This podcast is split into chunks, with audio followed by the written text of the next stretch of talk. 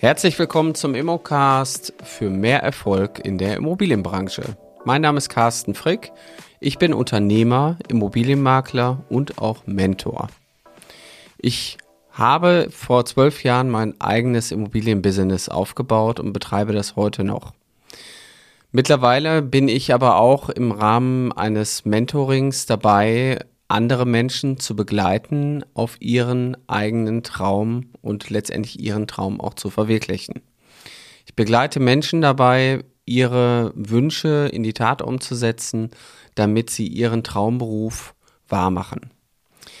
So, und in meiner Arbeit mit Immobilienmaklern stelle ich immer wieder fest, es gibt immer wieder die gleichen Themen, die letztendlich so ein bisschen für Sand im Getriebe sorgen. Und deswegen heute auch meine Folge von diesem Podcast kein Verkauf ohne Grundbuch. So. Der eine oder andere von euch, der jetzt schon mit Immobilien zu tun hat, der wird sich sagen, Carsten, ist doch klar, ohne Grundbuch kann ich nicht verkaufen. Was will er mir denn sagen? Ja, das äh, Schöne dabei ist, ähm, es sind doch immer wieder die gleichen Dinge, die am Anfang irgendwie, ich sag mal, übersehen werden, gegebenenfalls auch falsch gemacht werden. Eine Immobilie, solange sie jetzt erstmal in Deutschland steht, ist natürlich im Grundbuch verzeichnet und das Grundbuch ist äh, für uns natürlich als Immobilienmakler auch bekannt. Ich kann noch mal ein bisschen darauf eingehen. Wir haben letztendlich ein Grundbuch besteht immer aus fünf Themen oder fünf Bereiche. Wir haben das Deckblatt, das Bestandsverzeichnis, Abteilung 2, wo der Eigentümer drin steht, Abteilung äh, Quatsch, Abteilung 1, wo der Eigentümer drin steht, Abteilung 2, wo die Lasten und Beschränkungen drinstehen und Abteilung 3, wo die Grundpfandrechte drinstehen. So, das ist ja erstmal relativ einfach. Und die meisten von euch sagen, ja klar, kenne ich, mache ich. Aber jetzt reden wir mal über das Thema, was sind denn so die Stolpersteine, wenn ich mich mit dem Grundbuch beschäftige?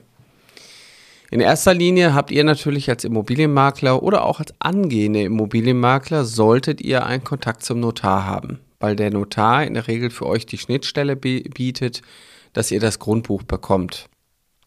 In den meisten Fällen bekommt ihr das äh, Grundbuch äh, auch, ich sag mal, kostenneutral zur Verfügung gestellt, weil der Notar natürlich auch mit euch zusammenarbeiten möchte.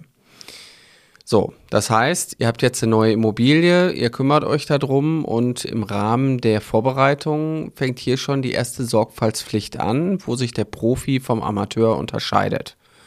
Der Profi würde sich ordentlich vorbereiten und würde jetzt erstmal alle Unterlagen für die Immobilie besorgen. Und wenn ich sage alle Unterlagen, meine ich auch alle Unterlagen und nicht immer nur die drei Blätter, die der Kunde euch gibt. Weil meistens ist es so, wir stecken immer als Immobilienmakler in so ein, ich sag mal, Unterlagendilemma. Ihr bekommt immer eine Handvoll Unterlagen, ihr wisst aber, das reicht eh nicht und am Ende kommen immer diese blöden Nachforderungen von diesen bösen Finanzierungsleuten von der Bank. Wenn euch aber doch schon als Profi irgendwann klar ist, dass ihr am Ende des Tages diese Dinge braucht, dann besorgt ihr doch bitte ganz am Anfang. So, das heißt, äh, das Einmaleins der Unterlagenbeschaffung ist äh, Grundbuch bestellen, aktuell Flurkarte bestellen, Baulastenverzeichnis, eventuell Altlastenkataster und alle Unterlagen zusammentragen, wenn der Kunde die nicht hat, die besorgen, Bauamt, Bauaktenarchiv, gegebenenfalls Grundbuchamt, äh, wenn es um Teilungserklärung geht. Das sind all die Dinge, die ihr natürlich braucht. So. Und dann kommt genau der Punkt, den ich auch bei uns in der Ausbildung immer wieder predige. Ihr müsst ins Grundbuch gucken. Weil ohne Blick ins Grundbuch findet ihr quasi nicht alle Informationen. Und gerade wenn ihr das Grundbuch euch genauer mal anseht, dann äh, sollten euch da eben auch ein paar Dinge auffallen. Ich bleibe jetzt mal bei ganz einfachen Sachen, nämlich äh, wenn ihr eine Eigentumswohnung verkaufen wollt, dann ist ja eine Eigentumswohnung immer mit einer Teilungserklärung irgendwo begründet, weil sonst gäbe es ja kein Teileigentum. Die Teilungserklärung ist ja auch Bestandteil, dass diese Grundbuchblätter gegründet werden und deswegen steht die Teilungserklärung meistens auch im Grundbuch drin. So, es gibt aber häufig mal den Fall, dass eine Teilungserklärung, Schrägstrich Friedensvertrag in einer WEG, dass diese auch nochmal geändert wird. Und wenn es Änderungen in der Teilungserklärung gibt, wird das auch im Grundbuch verzeichnet. Das heißt, ihr könnt hier schon sehen, gibt es eventuell mehrere Versionen oder Änderungen von der Teilungserklärung. Wenn es die gibt und ihr habt nur eine, braucht ihr natürlich noch die anderen, weil euch nämlich damit klar wird, dass ihr gegebenenfalls gar nicht alle Unterlagen habt. So, und wenn wir dann mal weiter gucken, ihr solltet natürlich im Grundbuch vielleicht auch nochmal die Größe des Grundstücks plausibilisieren und äh, nochmal gucken, ist denn der Eigentümer, der mir den Auftrag gegeben hat, wirklich Eigentümer? Und wenn wir dann mal so in Abteilung 2 blättern und dort mal schauen, gibt es irgendwelche Eintragungen, dann könnten diese Eintragungen auch dazu führen, dass ihr noch mehr Unterlagen braucht. Zum Beispiel, ich sage jetzt mal so Standardeintragungen wären Wege- und Leitungsrechte, die natürlich nicht zwingend mit Unterlagen versehen sind. Aber auch hier gibt es äh, für jedes Recht, was im Grundbuch eingetragen ist, gibt es sogenannte Urkunden, gegebenenfalls auch Pläne, wenn es um Leitungsrechte geht, wo diese Leitungen wirklich verlegt sind. Es wird aber dann wiederum spannend, wenn wir über Rentenreallasten sprechen oder persönliche Dienstbarkeiten an anderen Grundstücken. Also da gibt es eine Fülle an Möglichkeiten, die im Grundbuch eingetragen sein können, also persönliche Dienstbarkeiten.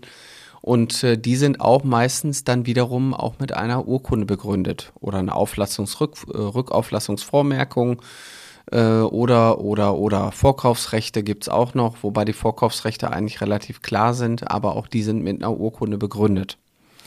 So, das heißt, als professioneller Immobilienmakler solltet ihr diese Informationen aus dem Grundbuch sehen, lesen und daraus eben auch agieren.